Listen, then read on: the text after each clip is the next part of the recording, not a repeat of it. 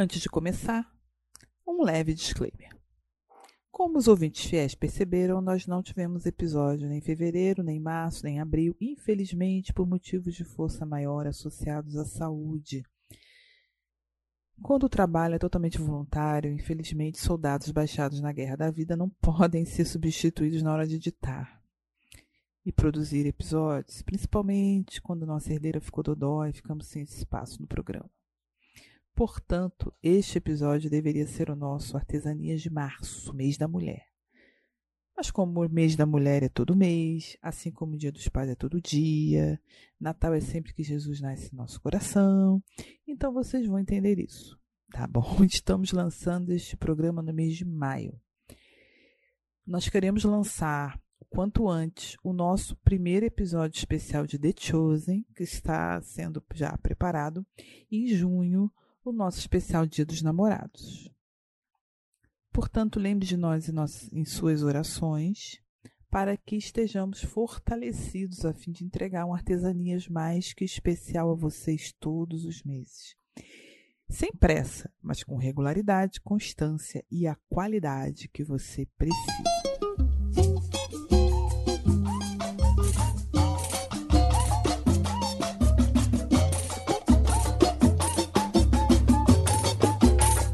Dia, boa tarde, boa noite, boa madrugada, queridos e queridas ouvintes. Este é o Artesanias, um podcast feito com muita técnica e sem pressa alguma, a muitas mãos. Esta que vos fala é Silvânia Silva Moreira, como uma boa podcast. Hoje eu vou usar o lugar de fala da minha família. Mas antes, eu preciso falar do nosso episódio de junho. Solta aí, editor. O Artesanias de Junho será um especial Dia dos Namorados. Querido ouvinte, envie seu testemunho de vitória de livramento e vamos ler no programa. Você pode fazer uma declaração de amor para seu esposo ou esposa, aproveitar para mandar alguma dica para quem está na busca do amor da sua vida, através de uma história da qual o Senhor te livrou do laço do passarinheiro, em ajudar outros a não caírem nos mesmos erros. O programa vai ser lançado quando nós tivermos um número suficiente de histórias e já estamos selecionando quais as melhores para entrar no programa. Não perca tempo, envie já o seu relato, o seu depoimento, tá bom? A ideia é, claro, sermos descontraídos, mas tudo na presença do Senhor. Aguardamos você. Envie de preferência por e-mail para o artesaniaspodcast.gmail.com ou então envie uma mensagem na DM do nosso perfil no Instagram, o Artesanias Podcast. Se você quiser modificar nomes e locais para dificultar a identificação, não tem problema, tá certo? Bem, agora vamos ao nosso episódio.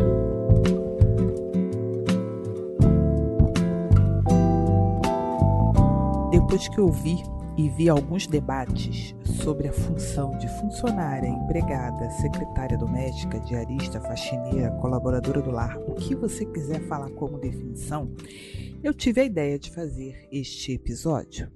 Tem gente falando que não sabe como tratar uma faxineira, que se sente culpada quando contrata alguém em casa, ou não sabe como definir a função dele ou dela em sua casa. Deve fazer ou não a comida? Qual o limite da função? Outras pessoas se sentem os seres mais abnegados da Terra por fazerem coisas sublimes, como deixar a funcionária beber água em sua casa ou, usar seu papel higiênico. Quando lhes dão um bombom garoto, então, nossa, semideuses, já podem ser arrebatados. Daí eu fiquei pensando, como uma funcionária doméstica gostaria de ser tratada? Além da lei, como deve ser o relacionamento entre a funcionária do lar e quem lhe contrata. Uma pequena observação. Uh, no Brasil, esta é uma profissão essencialmente feminina. Por isso, estamos falando sobre tudo isso usando palavras femininas. Mas existem trabalhadores domésticos homens, principalmente do tempo mais recente. E sim, homens têm capacidade física e cognitiva emocional para tal nós apenas usaremos o enfoque típico de nossa cultura. Se você ouvinte vive em outro país enxerga de forma diferente esta condição, por favor, envie um comentário para nós nos links que estão nesta postagem. Será ótimo ler e saber mais sobre semelhanças e diferenças. Para responder às questões que levantei, eu questionei algumas mulheres que exercem ou exerceram esta função dentro desse campo do trabalho doméstico. E eu deixei que elas respondessem para mim livremente sobre o assunto. Este episódio é o resultado destas respostas dadas por elas. Eu peço aos ouvintes que tenham paciência e compreensão. Eu optei pela oportunidade acima da filigrana e solicitei a essas mulheres, quando possível, que me enviassem áudios gravados em seus próprios telefones. A qualidade do som está suficiente para o que precisamos e espero que sirva para a reflexão de vocês, meus queridos. Todas as participantes são mulheres que vivem ou viveram a experiência de trabalhar como empregada doméstica e responderam aos mesmos questionamentos que enviei.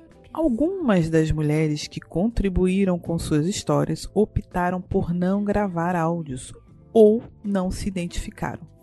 Neste caso, teremos a voz de Jaqueline Muniz, que já é colaboradora do Artesanias na gestão de nossas redes sociais, reportando os depoimentos delas em áudios. Vamos começar?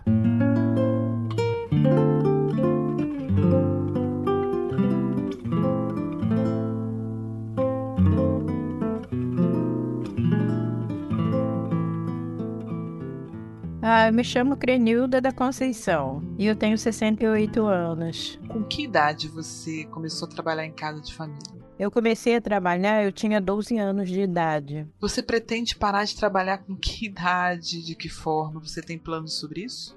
Para dizer a verdade, eu não gostaria de parar de trabalhar, né? Queria sempre estar produzindo.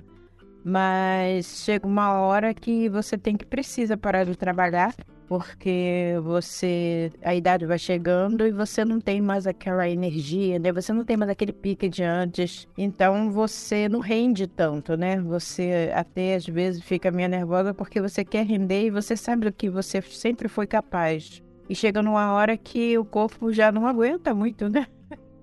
Então a gente tem que pensar e saber certo o horário certo que é preciso parar.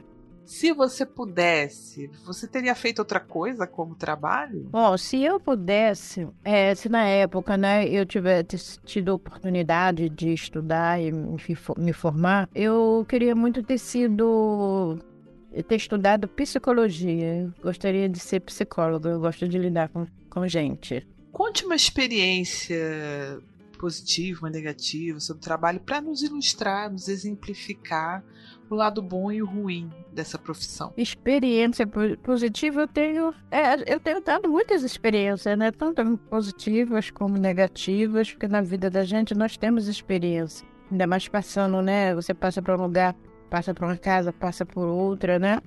E você conhece muita gente, né? É, é, lida com muita personalidade das pessoas. Mas é uma experiência assim que eu acho negativa em uma casa de família. É sobre alimentação. Como você tem casas, não estou falando generalizando não, porque tem, tem casas totalmente diferentes, pessoas que agem totalmente diferente, que você vai trabalhar, você não tem direito, né, de se alimentar, né, de comer uma fruta se tiver, entendeu? Você não tem muitas.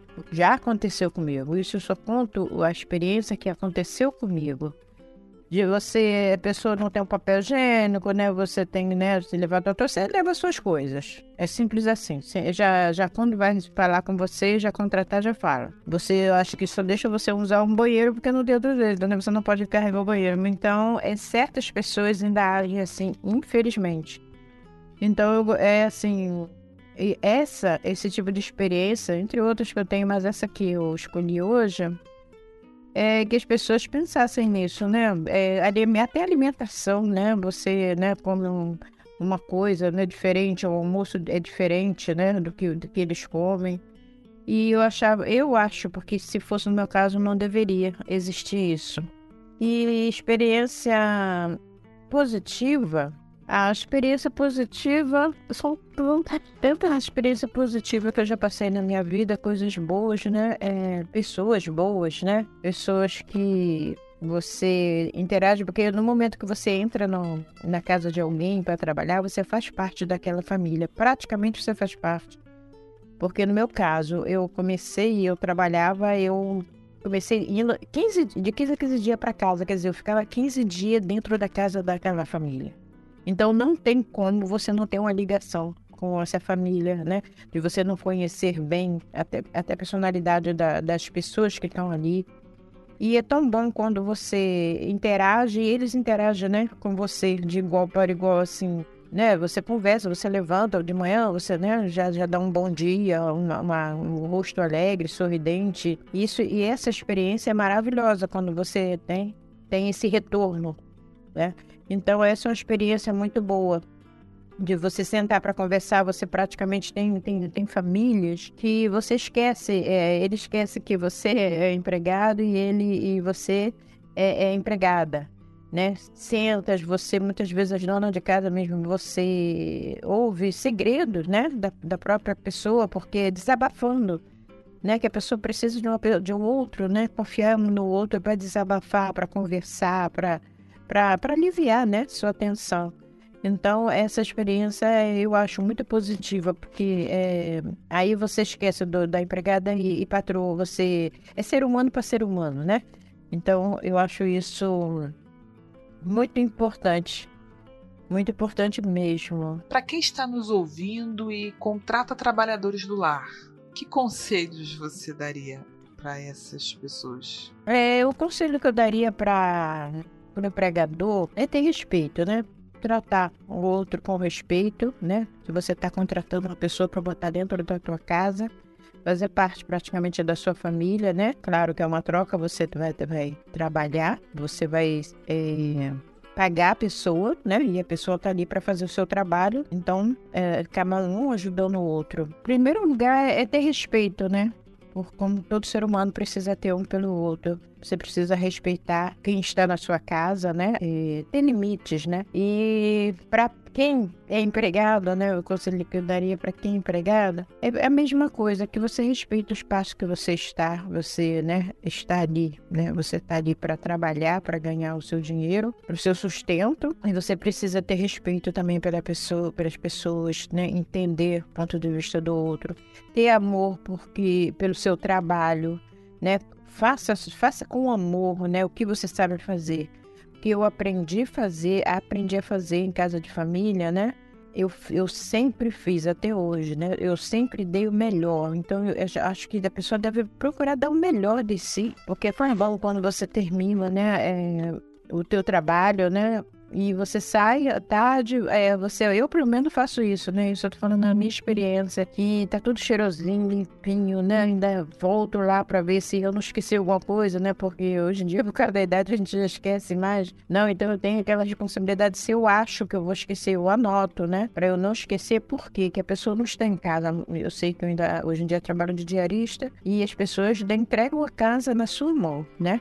Então você tem que ter responsabilidade pelo que você está ali tratando ali, é o seu trabalho, a casa de outra pessoa. Faça como assim, se você fosse para você. Se você faz o melhor na tua casa, pelo menos eu faço o melhor na minha casa, né? Não é porque minha casa eu vou só limpar a casa do não, minha casa eu quero o melhor, então eu vou fazer o melhor no meu trabalho. Eu não estou ali, eu cheguei ali, eu posso conversar, eu posso sorrir, contar um caso, acabou vou começando o meu trabalho e vou terminar. E quando eu saio, eu quero deixar eu olhar para trás e ver que o meu trabalho ficou pronto.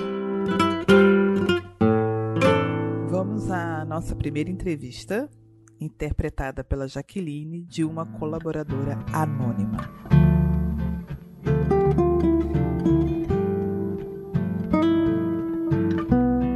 O meu primeiro emprego foi numa rede de comércio que está presente em diversas regiões do Brasil. Porém, após ser mandada embora dessa empresa, eu comecei a trabalhar de empregada doméstica. Trabalhei por muitos anos, inclusive me aposentei nesse ramo. Conte uma experiência positiva, uma negativa sobre o trabalho para nos ilustrar, nos exemplificar o lado bom e o ruim dessa profissão. Bom, eu gostaria de registrar aqui uma experiência negativa que eu tive. Em um certo período da minha vida, eu trabalhei numa casa onde, no início, eu ia semanalmente para fazer a faxina. Porém, a patroa identificou que eu me dedicava muito na limpeza, caprichava bastante no serviço. Diante disso, ela decidiu que eu iria apenas duas vezes ao mês para fazer a faxina. A parte negativa de tudo isso era que, infelizmente, os únicos dias em que a casa era limpa eram essas duas vezes que eu ia na casa. Duas cenas me marcavam muito. Uma delas é que nessa casa tinha uma cozinha branca, os móveis brancos, e eu tinha apenas duas vezes no mês para deixar aquela cozinha organizada. Os outros 28 dias ou 29 dias do mês, aquelas pessoas não limpavam em nada a casa. Então eu tinha que me dedicar muito para aquela limpeza. Uma outra situação também que me marcou muito foi um dia que eu cheguei na casa e assim que eu cheguei na porta, eu olhei para o chão e a sujeira era tanta, o pó era tanto que dava para enxergar nitidamente as pegadas das pessoas. Tamanho pó que estava na casa. Então foi muito cansativo para mim ter somente dois dias para fazer uma mega faxina. Inclusive, nos dias em que eu ia nessa casa, eu, eu pedia para Deus me dar muita força. Quando eu saía daquela casa, parecia que uma montanha tinha saído das minhas costas. Para quem está nos ouvindo e contrata trabalhadores do lar, que conselhos você daria para essas pessoas? Peço para que elas sempre façam aquilo que está ao seu alcance. Por exemplo, não espere a, a empregada doméstica jogar no lixo uma embalagem. Se você já usou um material e aquela embalagem já não serve mais, faça o descarte daquela embalagem no lixo. Se você, por exemplo, é, toma um copo de água, já coloque na pia aquela louça. Se você verificou que uma fruta ou uma verdura já não está mais naquela condição, faça você o descarte no lixo. Simplifique o dia a dia da sua empregada. Assim ela será mais eficiente, conseguirá fazer com mais calma, com mais dedicação e também não sobrecarregará demais ela.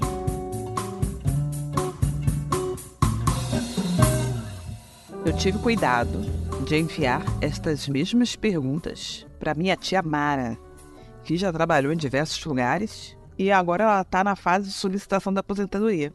E aí ela enviou seu depoimento que vamos ouvir a seguir. Meu nome é Mara, Mara de Oliveira. Eu nasci em 12 de 8 de 60. Então, o meu primeiro emprego de doméstica foi com 16 anos. Eu sou aqui do Rio de Janeiro, trabalhei na Penha, era na casa de uma professora e um advogado. Então eu trabalhei dos 16 aos 18 anos. Só que eu trabalhava muito. Eu tinha que passar aquelas camisas social, o meu patrão advogado, e eu trabalhava muito. E saía de manhã cedo, pegava a condução cheia, voltava, que lá também não tinha dormida, né? Aí quando eu fiz 18 anos, eu tirei meus documentos, né? Tirei minha carteira de identidade, carteira profissional. Aí eu fui procurar, já foi em 80, aí eu fui procurar trabalho de carteira assinada. Aí eu trabalhei na confecção até os, os seis anos. E depois casei, saí, parei de trabalhar. E o meu segundo emprego, aí depois deu mais certo, meu segundo emprego de doméstica, eu fui para ficar três meses. Só que esses três, três meses durou 16 anos. Eu fui trabalhar na Tijuca, aí a minha patroa era paulista, aí o casal não deu certo, aí eu fui para São Paulo. Eu, ela e a menina.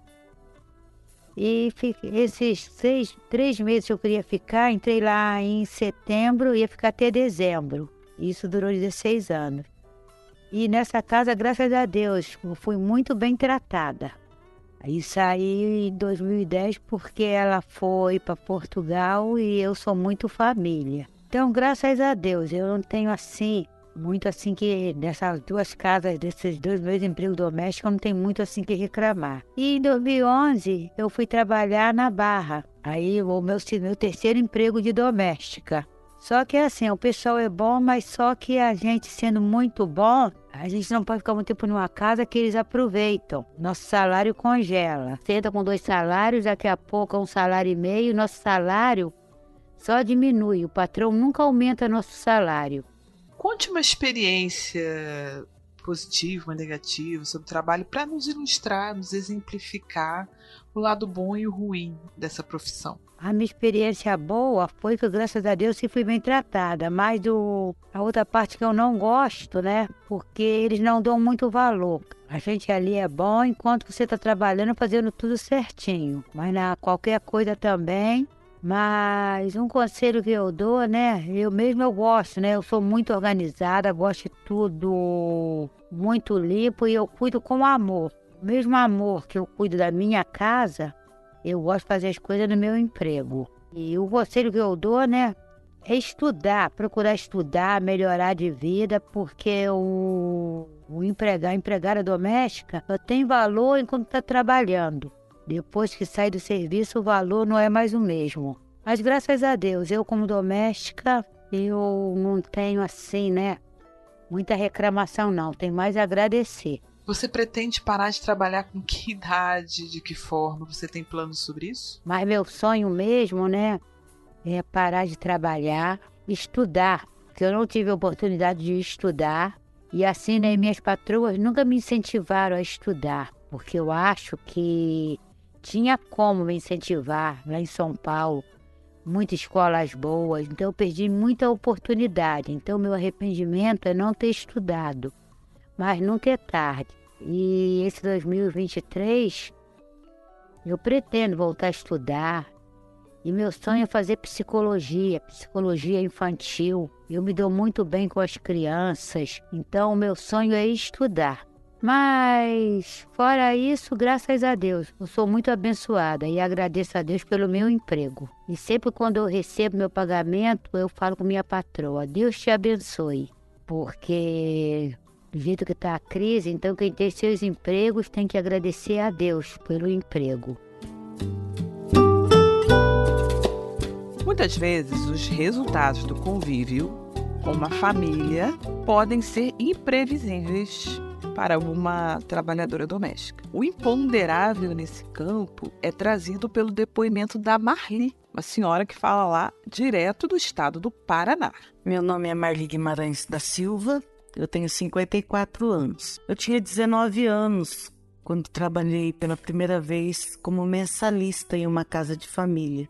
Eu trabalhei várias vezes como diarista em outras casas, mas como mensalista mesmo foi por um período de cinco meses em um apartamento onde morava o casal mais três filhos. Como eu trabalhei só cinco meses, eu ainda tinha 19 anos quando saí.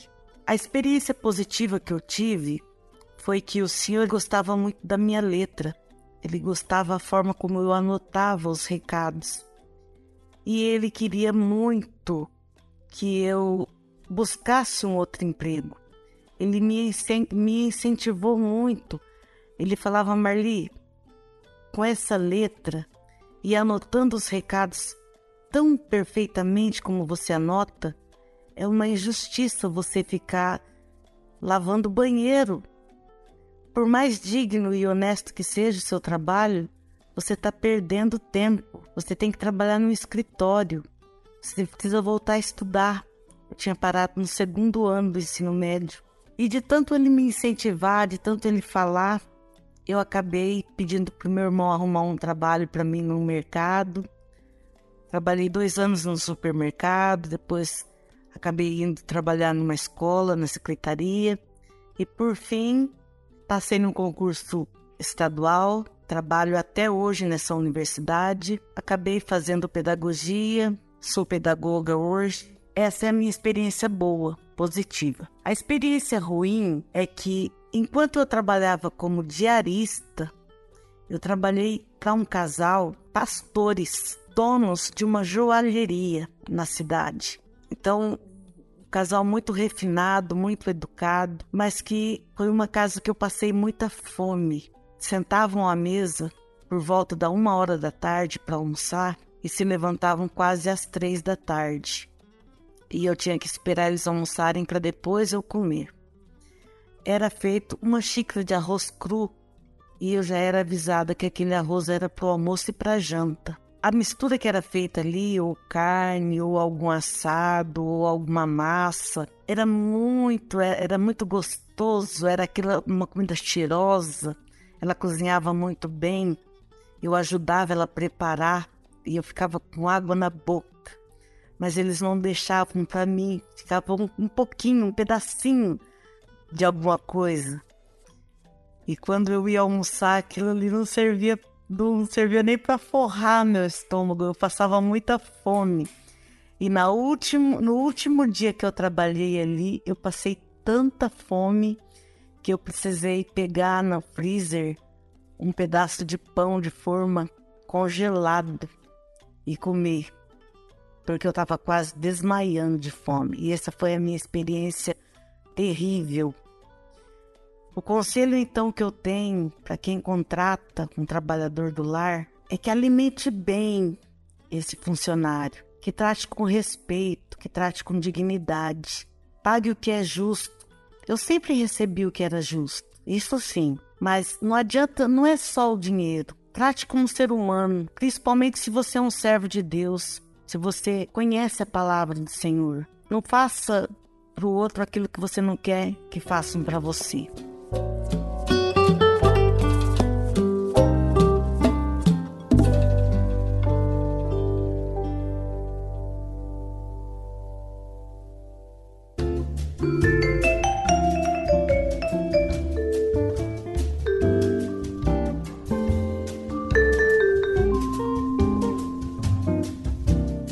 Embora isso não aconteça sempre, às vezes a tensão no relacionamento entre trabalhadora e patrões vai se tornando tão grande que acabam acontecendo reações e comportamentos inesperados. Uma das experiências negativas que eu tive ao ser secretária do lar foi que em uma das casas que eu trabalhei, essa casa era composta de uma família com três filhas e uma mãe. Todos os dias que eu chegava nessa casa, a mãe servia leite para as filhas. Porém, na minha xícara, ela colocava chá.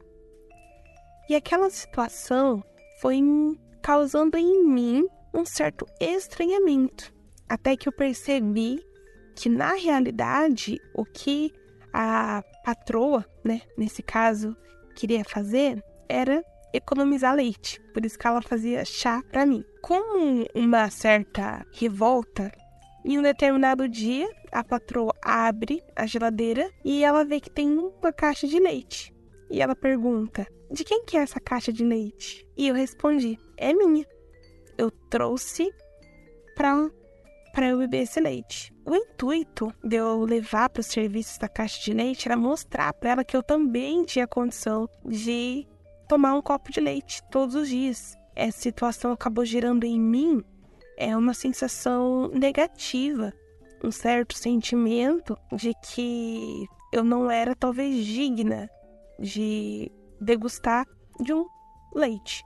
Então, para provar para ela que eu também era ser humano e também tinha condições de degustar daquela bebida, eu acabei tomando essa decisão. Por isso, uma das recomendações que eu quero deixar registrado aqui é que as patroas é, sempre tentem tratar com o máximo de zelo, o máximo de cuidado as suas secretárias do lar, porque elas também são seres humanos, também têm suas emoções, os seus sentimentos e ao negligenciar, seja uma comida ou uma bebida simples como leite, a ideia que você está transmitindo com essa ação é que aquela pessoa não merece, não é digna daquele alimento. Então é importantíssimo com que a patroa ou o, o patrão é importante que ele valorize o seu funcionário, que ele demonstre amor, que ele principalmente trate de uma forma igual todas as pessoas, porque afinal todos nós somos filhos de Deus.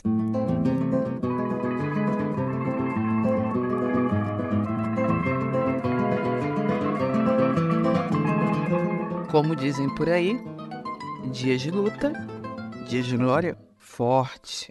Meu nome é Rosa Maria de Almeida Leonardo, tenho 78 anos e falo de São Paulo. Bem, eu não conheço a dona Rosa, mas como me contaram, assim como as outras que já participaram deste programa até agora, ela é uma mulher forte e muito batalhadora. Então, o valor que eu recebi era justo, sim, e foi a, a pessoa que me contratou. Ela, eu comecei trabalhando uh, como diarista na casa dela. Depois essa, ela engravidou, né, do segundo filho e pediu que eu trabalhasse como babá nas folgas da babá. Então, aos sábados eu trabalhava uh, na folga da babá. E nos outros dias eu fazia faxina, porque eu tinha que pagar a faculdade, né? Então, e eu não tinha uh, dinheiro. Então, eu tinha que trabalhar, uh, fazer as faxinas, né?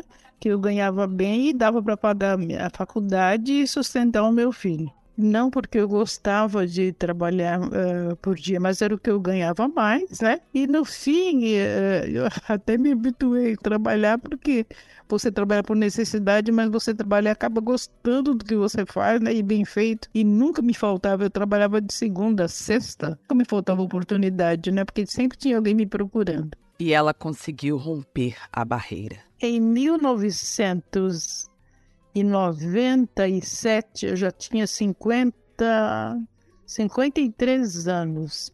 E foi a época que eu pude concluir o ensino médio. Na faculdade chamada Teresa Martin, eles davam cursinho de vestibular aos domingos, das nove ao meio-dia. E eu encarei essa oportunidade, né? Que sempre eu tinha o pastor que sempre dizia: a oportunidade é careca, você tem que agarrar no fiozinho dela, né?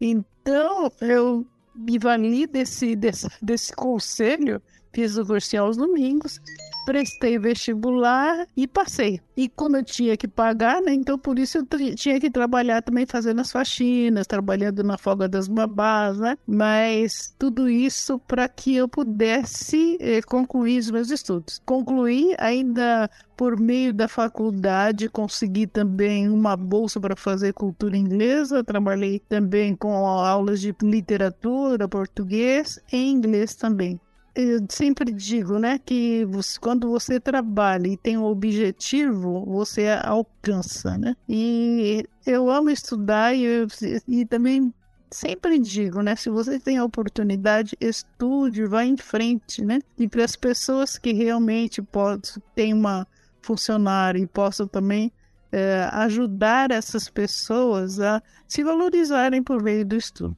Que ela deixa de conselho para quem contrata trabalhadores domésticos vem ao encontro do depoimento poderoso da dona Marli, que ouvimos anteriormente. Olha, o conselho que eu dou para as pessoas que estão contratando os, os trabalhadores de lá é que é, incentivem né, a, a as pessoas a fazerem, a estudarem, porque isso muda, né? Ajuda a mudar um pouquinho a realidade do, do nosso povo mesmo, né?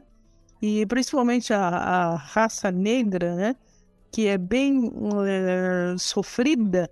Então, é por meio do estudo mesmo que nós podemos uh, mostrar realmente que somos capazes, né? Acredito que as patroas que atualmente possam pagar um salário justo, né? Para que elas possam estudar e geralmente a faculdade pública é difícil. Então teria que ser à noite mesmo, né? Então tem que trabalhar de dia e com as folgas direitinho para que as pessoas possam estudar.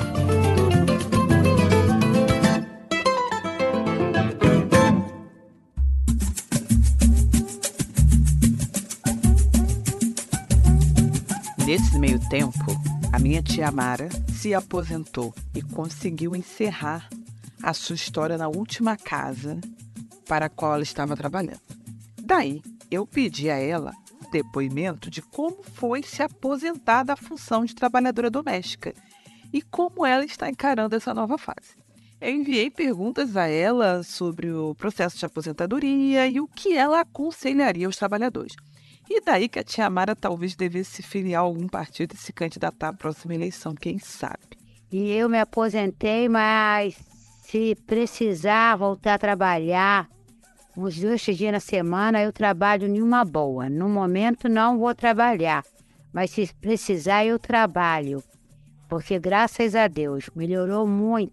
Emprego de doméstica não envergonha ninguém, né? Hoje em dia tem nosso horário, né? Que são oito horas, né? Trabalhada. E nós temos que saber nossos direitos. E o direito nosso melhorou. Quem vai trabalhar doméstico tem que ficar muito esperta. Se trabalhar três dias na semana, tem que assinar a carteira. Nós temos direito a 13 terceiro, temos direito às férias, à passagem. Então, como doméstica, eu tenho, tenho essas experiências, mas se fossem há um tempo atrás, eu já teria me aposentado até antes. Mas nunca é tarde. Mas quem quiser trabalhar doméstica, aproveitem, porque tem muita patroa boa. E a gente tem que ver nossos direitos. Ou quem sabe, pensando aqui com meus botões, a tia Mara poderia abrir um canal no Instagram dando conselhos para as colegas de trabalho. Mas é interessante que ela, apesar de aposentada, ela pensa em retornar ao trabalho em caso de necessidade. Isso é algo bem comum na população trabalhadora. Afinal, é, períodos de aperto são habituais.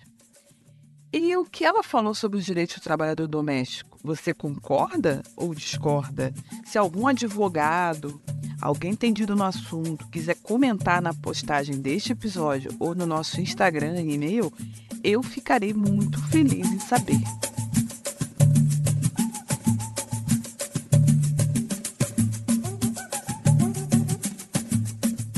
Sobre direito e direitos e dever e deveres, vamos a mais um áudio na voz da Jaqueline interpretando uma trabalhadora do lar. Já estou com 66 anos e ao longo desse período eu sempre trabalhei como empregada doméstica. Teve um tempo em que eu trabalhei como babá, mas foi muito curto. Até os meus 50 e pouquinhos anos, eu nunca tinha tido carteira registrada. Porém, é próximo ao ano de 2008, eu comecei a trabalhar numa casa onde, ao me conhecer melhor, a conversar com aquela pessoa, com aquela patroa, ela decidiu que eu precisava ter uma carteira registrada.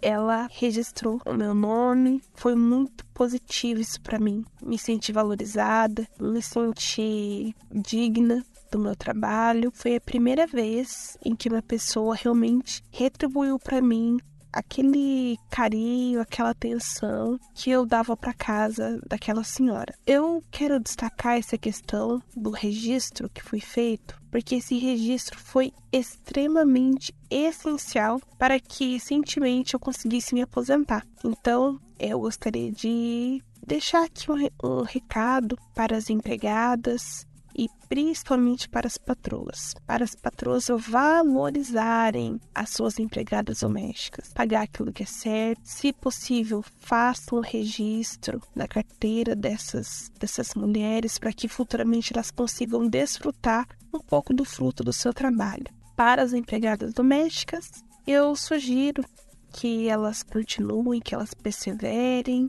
porque elas vão vencer. Quando você não paga os direitos trabalhistas de um trabalhador doméstico ou mesmo não doméstico assalariado, tendo condições de fazê-lo, você pode estar interferindo no futuro desse trabalhador, principalmente no período em que ele será mais velho e com menos condições de correr atrás do sustento através desse tipo de trabalho.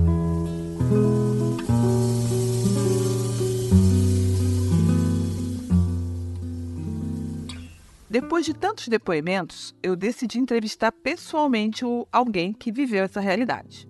No caso, a minha mãe. Ela foi trabalhadora doméstica na adolescência, em um tempo em que era comum que as empregadas dormissem a semana toda na chamada dependência de empregada das casas e apartamentos. Era um misto de babá empregada faz tudo.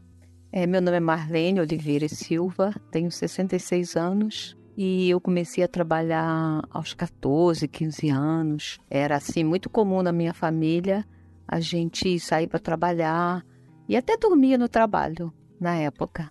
É, eu fui trabalhar em gráfica aos 18, 19 anos mais ou menos. Aí por isso que também eu saí de casa de família. Na época, né, não se tinha carteira assinada. E eu pensava em 13 terceiro, é, é, ter um, mais uma garantia né, trabalhista. E por isso que eu optei, fiz inscrições né, na época, surgindo oportunidade. Aí eu fui trabalhar em gráfica, trabalhei em laboratório de remédio, laboratório, laboratório farmacêutico. E assim foi. Eu por isso que eu optei e saí da casa de família. Era um trabalho precarizado. Era isso. Se fosse melhor, você nem queria trabalhar em gráfica.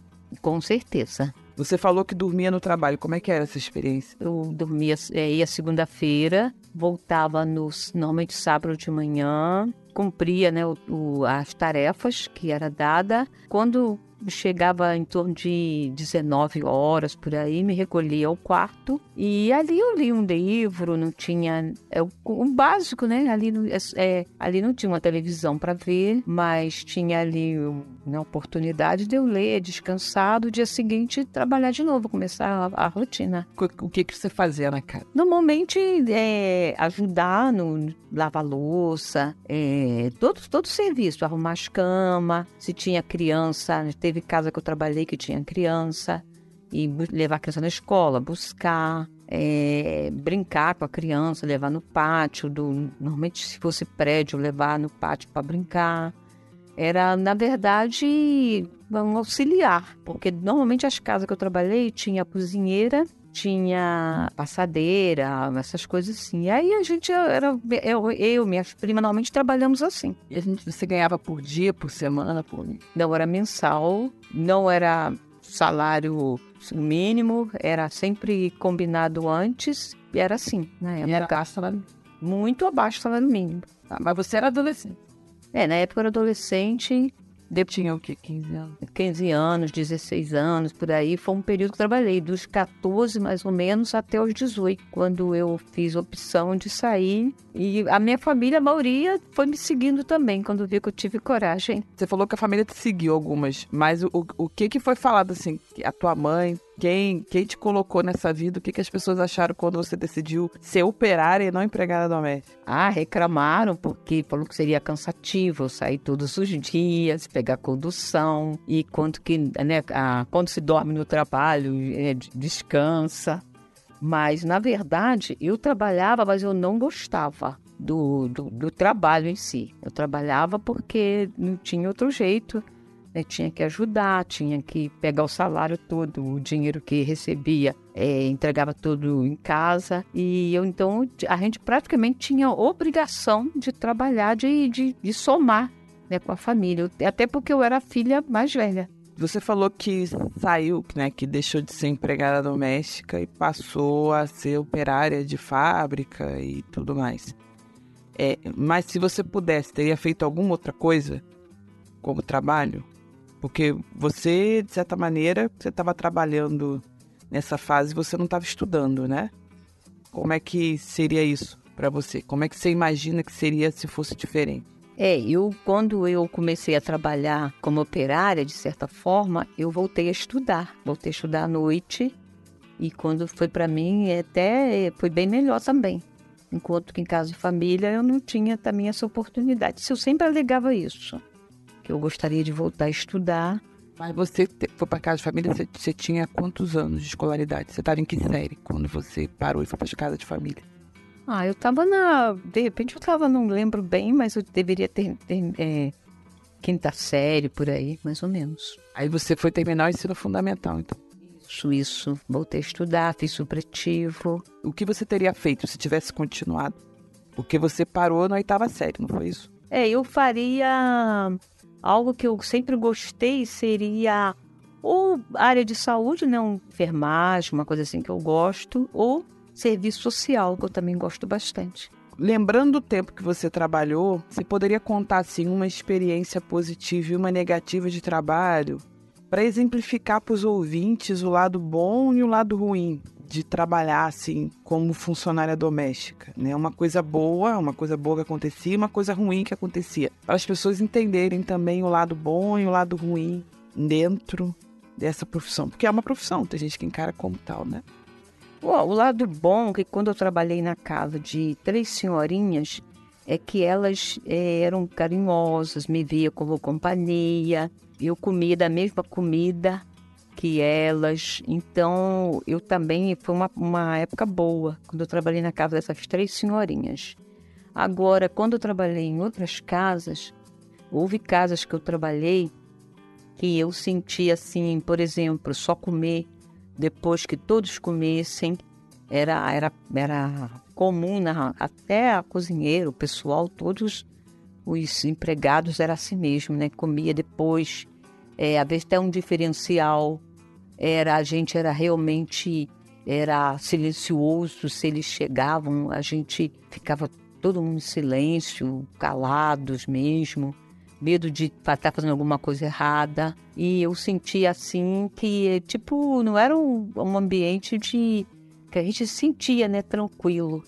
Ah, havia assim até um medo de estar tô agradando, tipo, ninguém conversava com a gente, mal cumprimentava. E então eu para mim foi um lado negativo, que a pessoa se sente um estranho, né? Um estranho no ninho. Sobre essa questão da alimentação, você explicou, então você tinha que esperar o pessoal primeiro terminar de comer para poder comer? E a comida era, era diferente, era isso? Isso acontecia normalmente, né? Esperar todos. Se a pessoa atrasava no trânsito, a gente também atrasava o nosso almoço. Porque só podia comer, era, isso é era uma realidade, só podia comer depois que todos né, da família comessem, levantassem. Tinha visita, ficavam conversando, a gente ficava comia comer bem mais tarde, era assim. E se so, não sobrasse o, o queijo, né, do que foi servido para eles, seria improvisado alguma coisa para gente. Isso acontecia tranquilamente. Entendi. Então vocês não tinham segurança do que vocês iam comer, dependia se eles comessem muito ou pouco, é isso? Verdade, isso aí. Ô mãe, você acha que o que te pagavam, que te pagam, né, o que te pagavam na época era justo? O que, que você acha? Você falou que era muito abaixo do salário mínimo. Não era justo, não. Era as pessoas se conformavam com isso, mas não era justo, não. É, levando em conta que a gente, se precisasse, por exemplo, tivesse um, uma visita à noite, um jantar, a gente tinha que depois que aquela visita saísse, preparar tudo para de manhã tá tudo em ordem. Então a gente não, na verdade, a gente não tinha horário para trabalhar. Não tinha horário para cumprir ali né, aquele expediente certinho. Que na verdade você falou que dormir no serviço tinha a vantagem de descansar, já que o transporte. Eu também, mãe, qual a distância que era da sua casa para o trabalho? Quantos, quantas conduções você pegava para ir trabalhar na segunda e voltar para casa? Normalmente era duas a três conduções. Quantas horas? Ah, em torno de duas horas para chegar no trabalho. Então, de certa maneira, se entendia como descanso também, porque era um percurso meio muito longo, né? Mas por outro lado, você também que fica. Ah, eu descansava, mas se, não, não, se fosse à noite, tivesse uma visita, um evento, você trabalharia. E tinha adicional que você trabalhava? Não, não, não, não. Não tinha adicional. E a gente não ganhava nenhum é, obrigado, né? essa questão de gentileza, a gente, a gente sentia que estava ali para trabalhar mesmo, entendeu? Não tinha aquela coisa de chegar, agradar e agradecer. Não existia isso. Isso aí me incomodava bastante.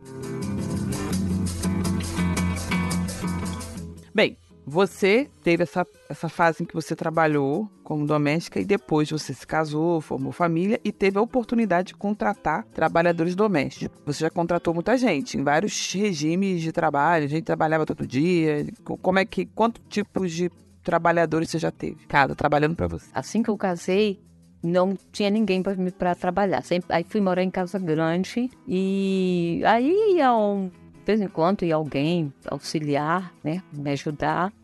Mas depois, quando eu precisei mesmo, sempre uma pessoa, né, fixa a cada 15 dias. E até hoje, né, eu tenho pessoas que me prestam serviço a cada 15 dias.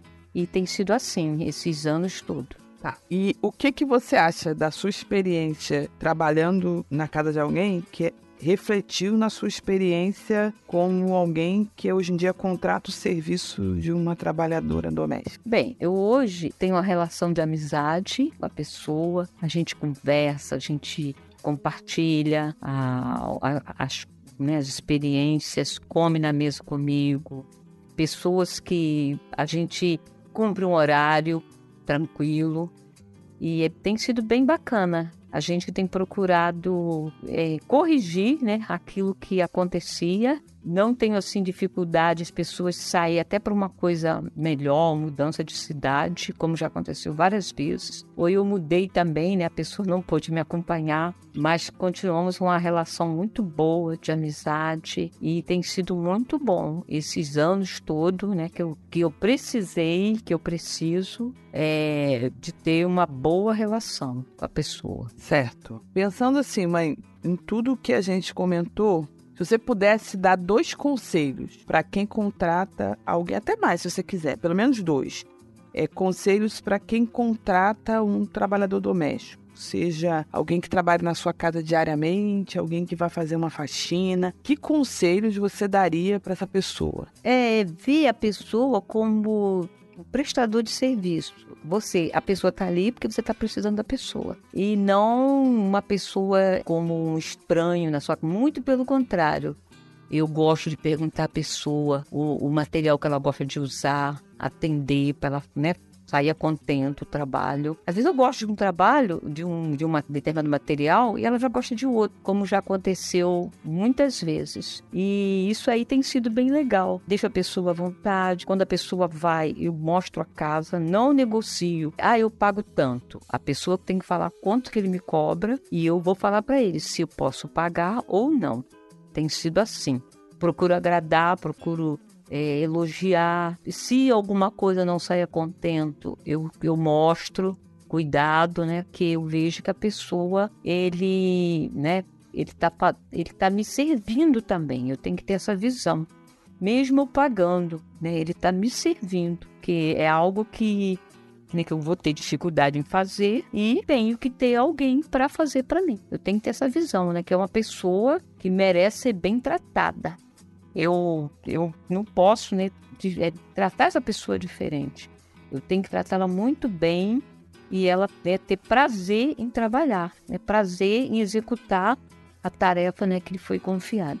É, muita gente, mãe, eu já ouvi assim a seguinte frase. Eu queria que você comentasse essa frase. Que a pessoa, quando chamava alguém para trabalhar na sua casa, se sentia tão culpada por estar contratando um trabalhador doméstico que ficava junto com ela fazendo a limpeza porque achava que estava quase que repetindo o esquema do tempo da escravidão.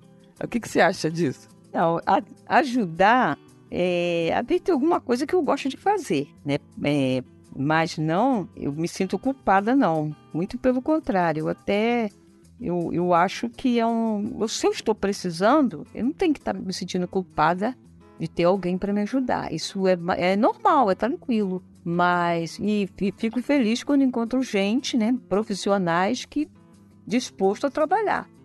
Tenho, não tenho a menor dificuldade com isso. Ótimo, acho que é isso. Você tem algum conselho aí, algum algo mais para comentar sobre isso?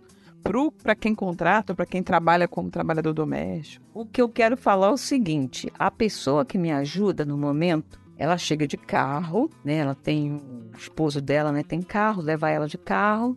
E quando ela está terminando o, o, serviço, ela liga para ele e vai buscar ela. E eu, a, ela foi trabalhar na casa de uma amiga minha que me perguntou. Eu falei que tinha uma pessoa. Mas, e essa parte incomodou a pessoa. Eu já ouvi. É, essa... Eu já ouvi isso, que a pessoa ficava incomodada porque a pessoa chegava de carro para trabalhar. Essa parte incomodou a pessoa. E eu, eu não tenho dificuldade nenhuma com isso. É, o carrinho dela simplesinho, mas atende eles, né? E eu fiquei, até de certa forma, né? Eu fico feliz porque ela é uma pessoa tranquila, né? Normal, não tem a pessoa, né? Aquela pessoa que fica ali churumingando, como eu já, já tive pessoas também, né? Que eu tive que ajudar, é, não só pagando, né? O que me, o, o, o combinado, mas ajudar com, com cesta básica, com alguma coisa, porque é a pessoa extremamente carente. E quando eu vejo alguém né, que chega né, arrumada, que chega, para mim eu acho tranquilo, não tem dificuldade nenhuma com isso, né? E para mim chega, me presta o serviço, né? Normalmente chega às nove, toma um café comigo e vai pegando o serviço. Na hora do almoço a gente senta junto. Eu, ela, meu esposo, a gente almoça e à tarde a gente lancha, ela toma um banho, liga pro esposo, o esposo banha ela, eu acho tranquilo. Isso não me incomoda nem um pouquinho. Olho, vejo as coisas arrumadinhas e vida que se segue.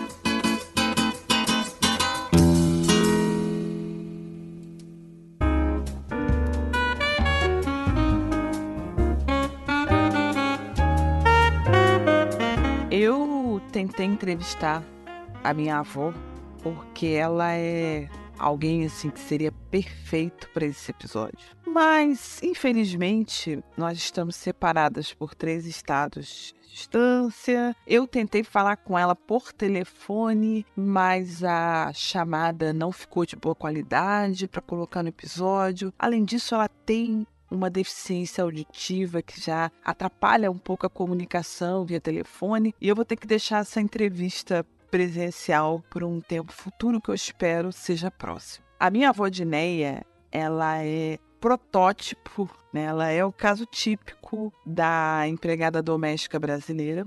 Ela sempre trabalhou desde que os filhos eram muito pequenos e ela era muito jovem, tanto como lavadeira quanto como empregada doméstica, fazendo faxina, passando roupa, cuidando de toda uma casa. O processo de aposentadoria dela foi algo muito interessante que eu posso contar para vocês. A minha avó, uma vez, ela saiu da casa da patroa, onde ela trabalhava, fazendo faxina e lavando roupa e passando roupa, e por fim, ela trabalhava apenas como passadeira, e ela, próxima ao ponto de ônibus, passou a sofrer algumas quedas. Até que numa dessas quedas, ela teve uma lesão mais séria e ela precisou fazer uma cirurgia no ombro ela por isso precisou se afastar do trabalho contra a vontade dela, porque por ela ela continuaria trabalhando. E aí eu liguei para essa patroa e avisei que a avó não poderia ir naquela semana, porque estava com o braço imobilizado e que ia precisar possivelmente fazer uma cirurgia. Na época, a dona Dinéia tinha por volta de uns 75 anos de idade e já se movimentava com alguma dificuldade. A primeira pergunta que a patroa fez foi quando ela voltaria ao trabalho. E aí eu respondi: Então, dona Fulana, não tem previsão. E é possível que ela nunca volte. E aí houve uma pausa silenciosa do outro lado. O som da respiração era bem de decepção. E assim, né, nas semanas que se sucederam, esta dona Fulana continuou mandando recados, sempre perguntando quando a dona Dinéia voltaria ao trabalho. Quando a gente informou em definitivo que a dona Dinéia estava aposentada da carreira de empregada doméstica, a dona Fulana nunca mais ligou. E assim terminou a história laboral daquela senhora negra que se aposentou, na verdade, gente, via benefício de prestação continuada, que ela não conseguiu comprovar os seus mais de 50 anos de vida laboral, com uma voz decepcionada da patroa. Ela não conseguiu comprovar tempo de serviço e idade para se aposentar, depois de todos esses problemas. Isso foi um pouco antes da nova lei trabalhista, da reforma da Previdência. Mas a minha avó hoje, ela não é aposentada, ela é beneficiária do BPC. Eu queria colocar o áudio da minha avó, mas eu não pude por conta da qualidade. Mas eu gostaria muito que vocês ouvissem o que ela me respondeu quando eu lhe perguntei sobre os tempos de trabalho. Após quase 15 anos de aposentadoria, ela me disse Senti muita falta das pessoas, que gostaria muito de fazer contato com os, com os antigos patrões, visitá-los, frequentar as suas casas, tomar um cafezinho com eles, quem sabe. Que ela já tentou ligar para eles, fazer contato por telefone, mas ninguém atendeu ou retornou as suas chamadas. Esses patrões que nunca lhe ligaram para perguntar como ela passava. Nós nunca recebemos qualquer contato deles famílias para as quais ela prestou serviço, pensando nos diferentes membros da última família para a qual ela trabalhou por mais de 30 anos.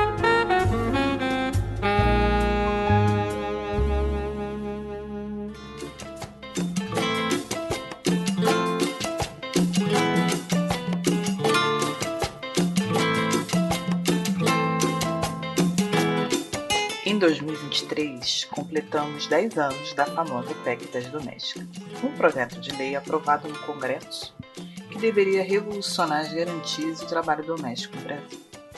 Mais do que trazer dados estatísticos sobre o tema, nós optamos por trazer histórias de mulheres que por vezes passaram a vida como funcionárias dentro de lares brasileiros, em estados diferentes de nossa nação. Mais do que representar uma realidade, queremos trazer reflexão baseada em histórias, sentimentos e na vida de pessoas ligadas diretamente ao tempo. Eu espero que esse tempo seu aqui tenha sido proveitoso. E quero agradecer a todos e todas que ajudaram na realização deste episódio, e em especial as mulheres que emprestaram um pouquinho da sua voz e de suas histórias como a Crenilda, a Rosa, a Marli, a Mara, a Marlene e também a Tabita Oliveira, que teve todo o cuidado de captar o áudio da Dona Rosa, assim como a Jaqueline Muniz, que além de nos ajudar com a Dona Marli, coletando o depoimento dela, também emprestou a sua voz aos relatos daquelas que preferiram permanecer anônimas. A todas as anônimas, também fica o nosso muito obrigada. O Artesanias é um podcast sobre comportamento e vida cristã que traz à tona temas relevantes para reflexão dentro da igreja falante de língua portuguesa, explorando formatos variados de elaboração de conteúdo em áudio. Precisamos saber muito a sua opinião sobre este tema. Deixe-a aqui na área de comentários do site no e-mail artesaniaspodcast.gmail.com, no Instagram em artesaniaspodcast ou em nosso grupo do Telegram Artesanias Podcast, cujo link está aqui nesta postagem. Comente, compartilhe os episódios, nos envie uma mensagem privada. Será ótimo receber seu retorno. Afinal, comentário é o alimento do podcast. Até o nosso próximo episódio.